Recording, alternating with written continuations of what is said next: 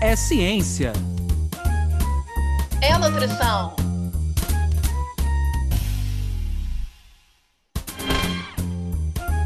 É nutrição É ciência.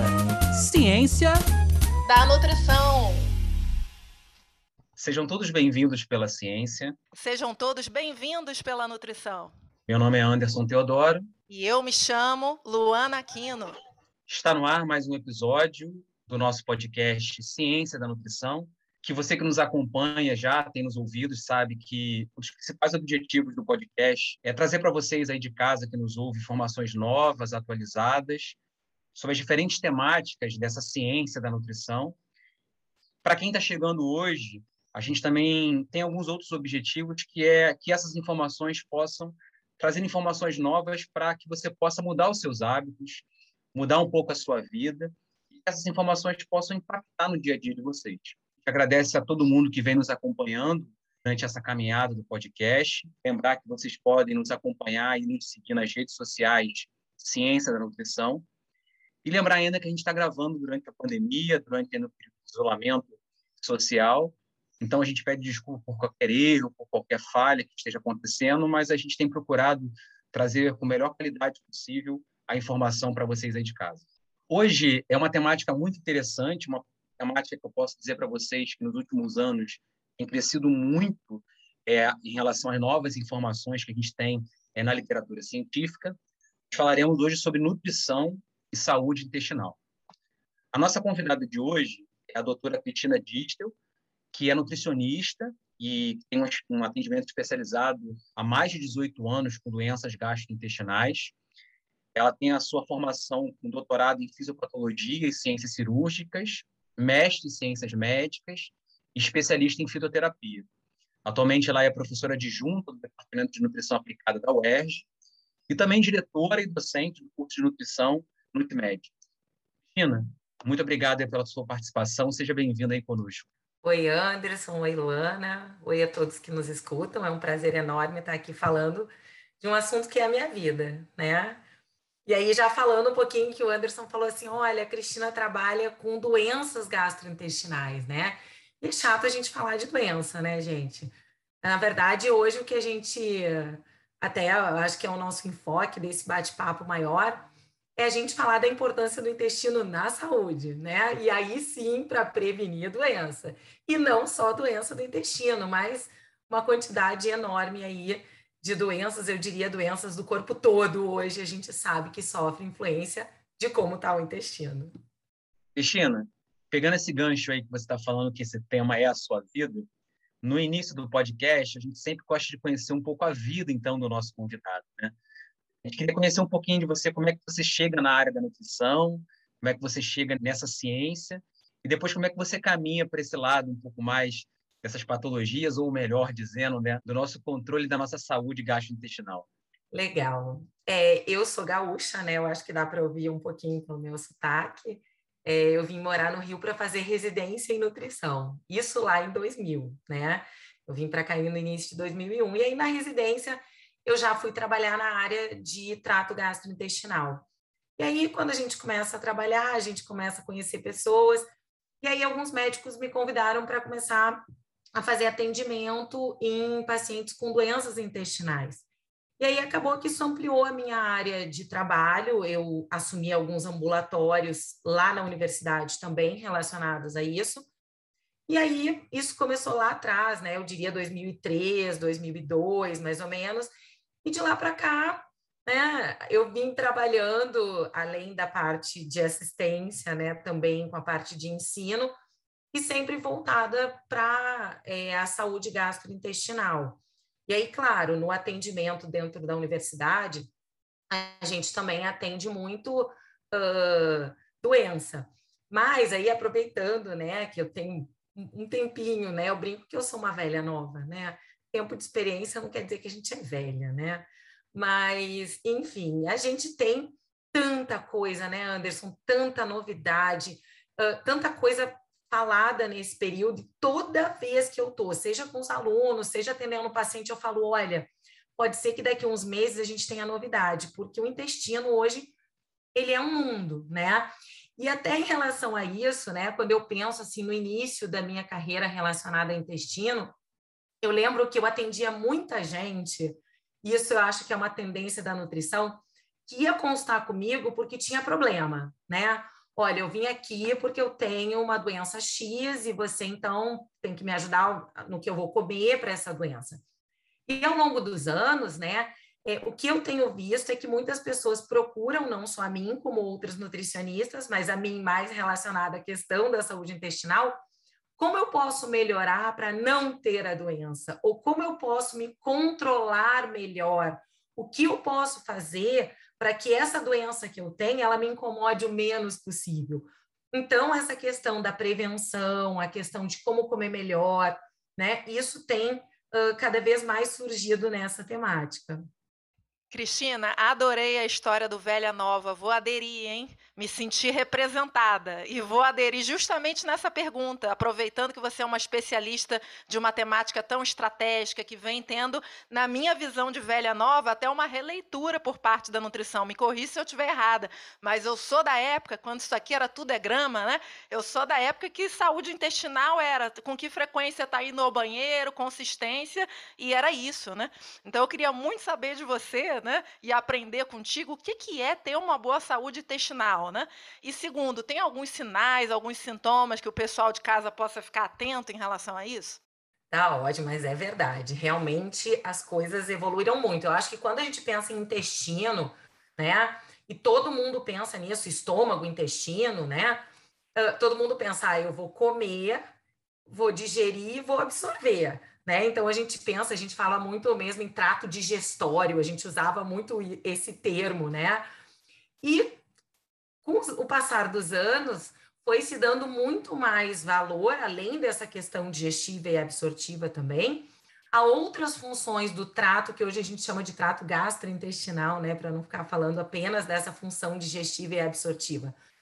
Porque o intestino, né, ele é realmente um mundo, né? A gente tem uma quantidade de inervação enorme ali.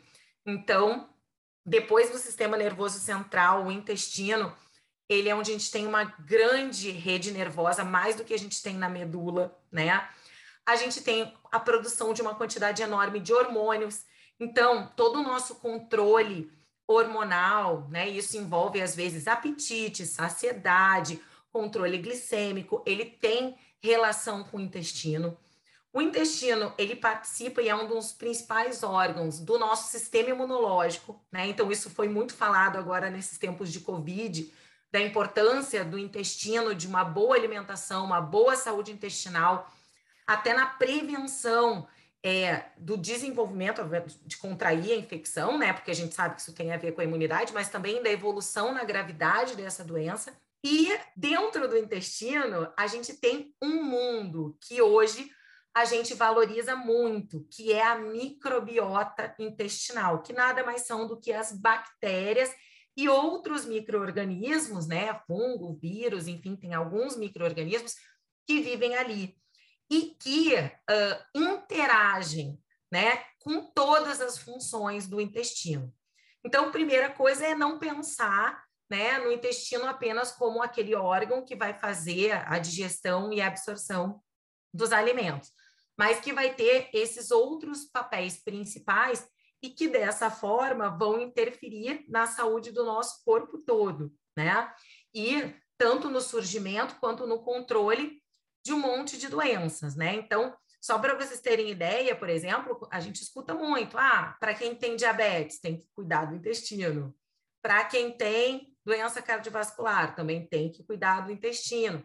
Claro, né, pessoal, que não é só o intestino, certo?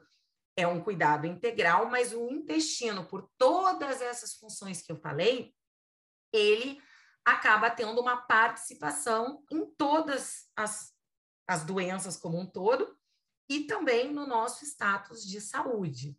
Posso continuar falando, mas não sei se vocês querem me fazer alguma pergunta.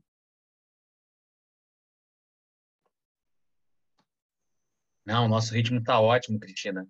Eu queria agora até para quebrar um pouquinho nosso ritmo, chamar a Camila. Camila, o que, que você está achando aí do, do, nosso episódio? Qual é a dica que você traz hoje aí para os nossos ouvintes?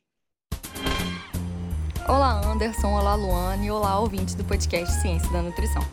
O episódio de hoje está muito interessante, especialmente porque é de extrema importância conscientizar a população que, para o funcionamento adequado do intestino, de forma geral, o mesmo precisa principalmente de uma alimentação rica em fibras, de alimentos integrais, frutas e verduras, além da hidratação correta, para ajudar a lubrificar todo o trato intestinal. Mas existem também outras situações que precisam de um pouco mais de cuidado e atenção, como em pacientes portadores de síndrome do intestino irritável, por exemplo.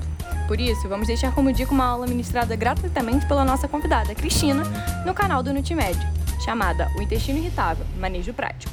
Para quem busca entender um pouco melhor o desenvolvimento dessa condição e até mesmo entender se é necessário procurar ajuda profissional caso julgue necessário identificar os sinais e sintomas associados a esse distúrbio. Vamos deixar então o link lá no nosso site.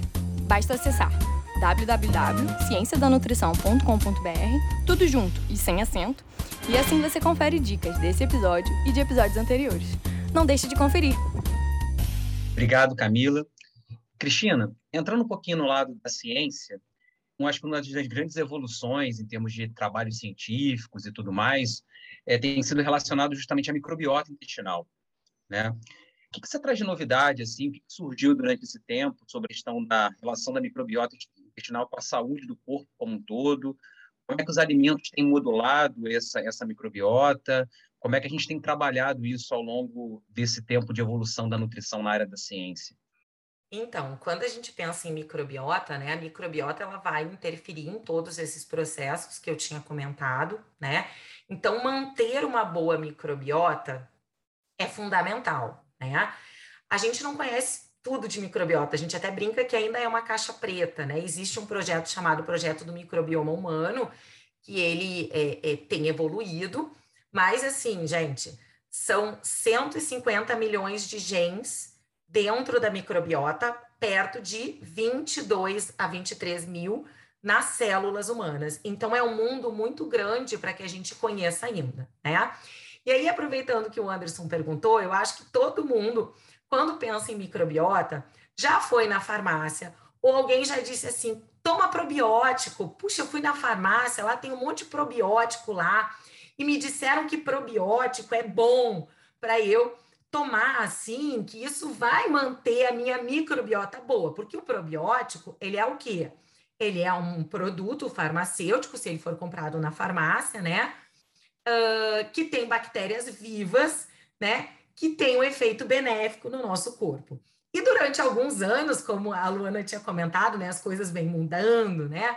Se deu um valor enorme. Ah, não, então vamos tomar probiótico, que probiótico melhora a nossa microbiota. E a microbiota é muito importante para manter a saúde como um todo. E o que, que a gente sabe né, já há alguns anos, mas que a gente tem enfatizado muito isso? O que faz um intestino ficar bom e uma microbiota ser saudável é o hábito alimentar das pessoas, né? Então, quando nós nutricionistas, a gente fica, vamos comer comida, pessoal, vamos comer comida de verdade, vamos parar de comer produtos ultraprocessados, né? O que, que é que mantém microbiota boa, pessoal? Arroz, feijão, legume, verdura, fruta, né? Carne também, leite, mas claro, carne nunca em excesso, tá? As pessoas às vezes com essa mania agora de dieta low carb e tal, né? A gente tem as proteínas vegetais, lentilha, feijão, grão de bico, ervilha, enfim, isso tudo faz muito bem para o nosso intestino. Então, hoje a gente sabe que uma dieta, né, vou usar um termo em inglês, mas que a gente tem ouvido muito, que é a plant-based, ou seja, em que a gente come muito produto de origem vegetal, é a dieta né, é, ideal para a gente manter a saúde intestinal. E aí, assim, tá, pessoal? Se a gente tiver necessidade e orientação, a gente pode entrar com um probiótico industrializado. E nesse quesito alimentação, vocês já devem ter ouvido falar, por exemplo, kefir, kombucha, outros alimentos fermentados, esses entram todos no consumo habitual numa boa microbiota. E aí eu vou aproveitar para falar uma coisa, né, que é uma polêmica às vezes e que uma paciente me falou essa semana.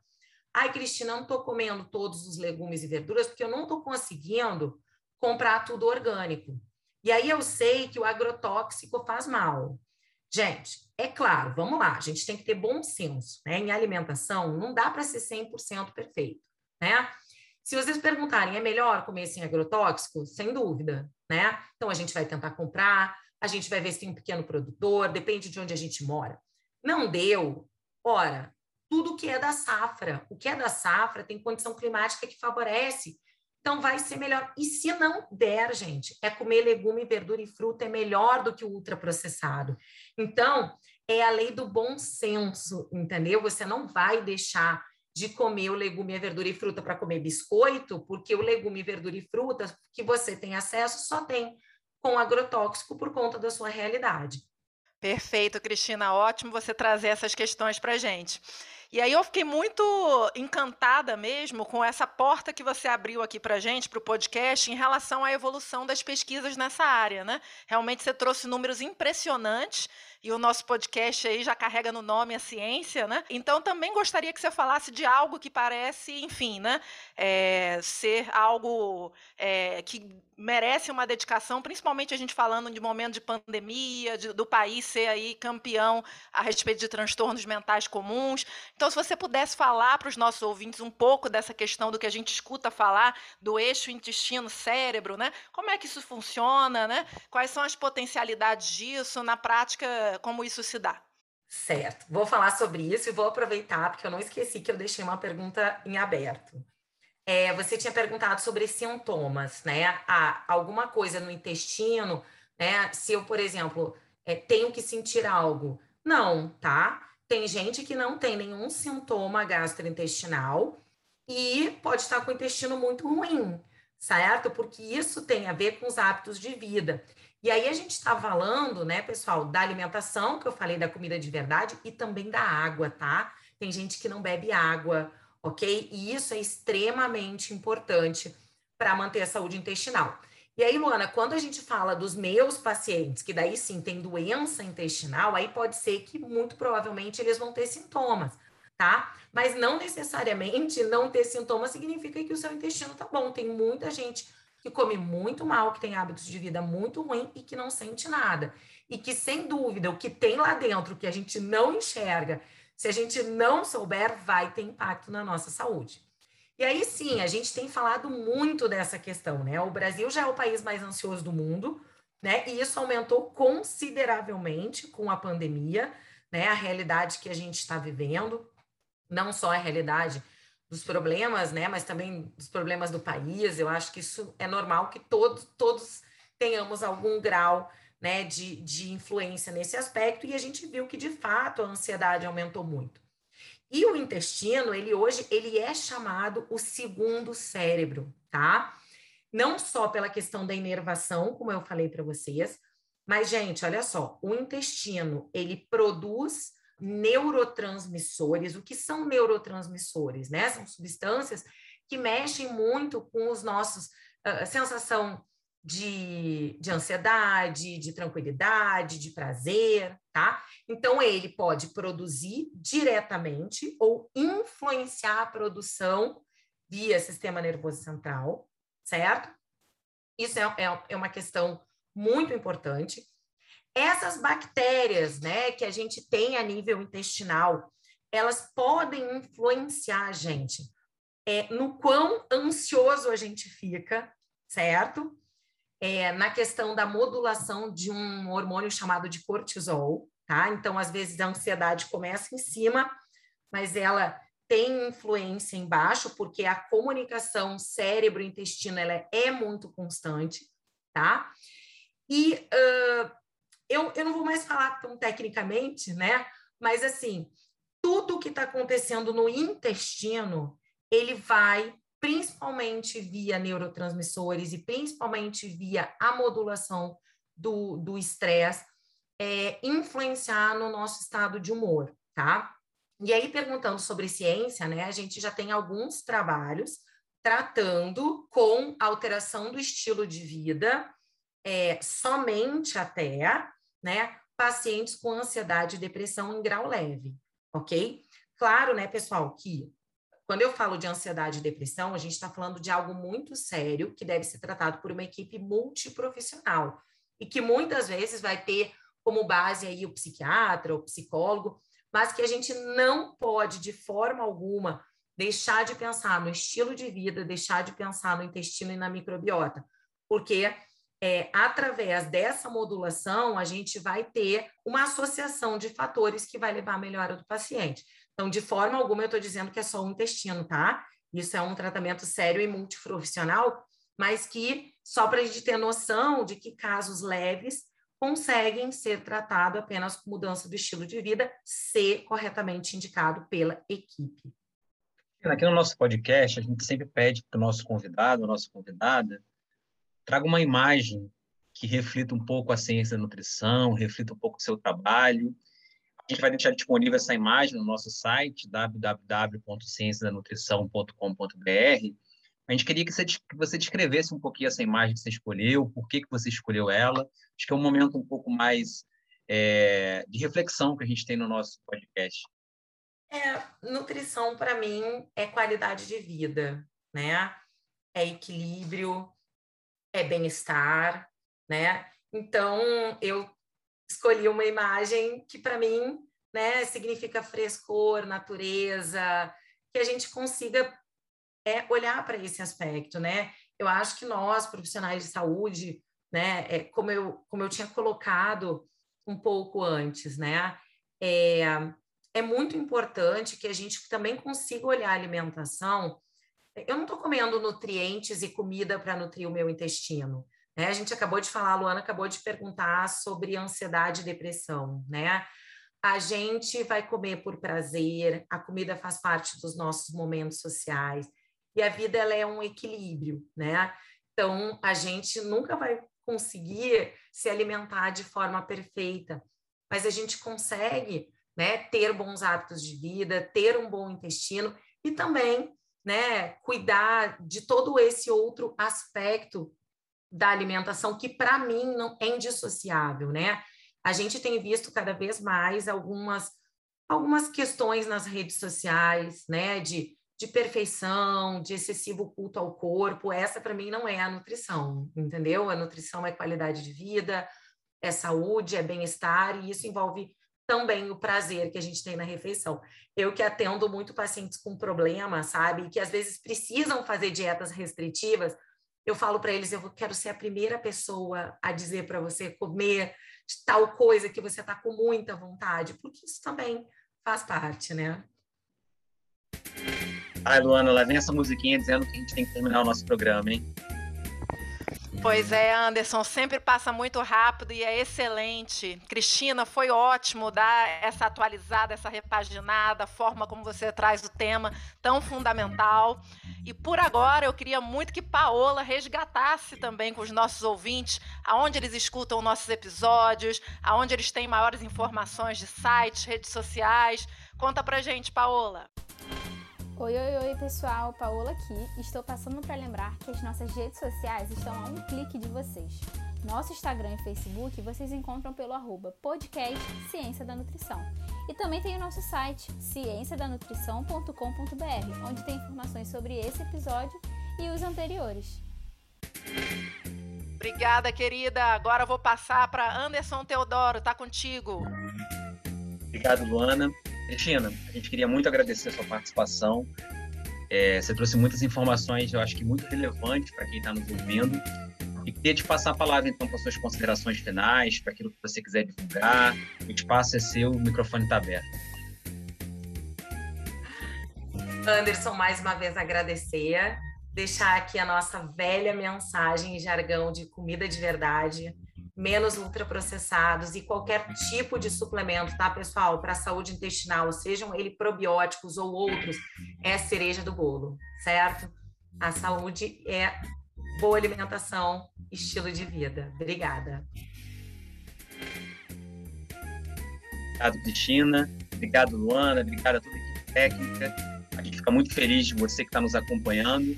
Hoje eu acho que a palavra do podcast foi a saúde, né? A Cristina, desde o início do podcast, está enfatizando essa questão da saúde, seja ela intestinal, seja ela do corpo como um todo. E ficou muito claro que essa saúde a gente vai conseguir através de alguns hábitos. Esses hábitos vão ajudando a gente a manter uma certa disciplina e conquistando, na verdade, o nosso dia a dia. Como a gente fala em todo início do nosso podcast, o objetivo desse podcast é ajudar você a mudar esses hábitos. Esse podcast tenha contribuído mais uma vez teu crescimento, em termos de informações, e a gente está aqui fazendo o nosso papel. Obrigado a todos que nos acompanharam. Podcast Ciência da Nutrição.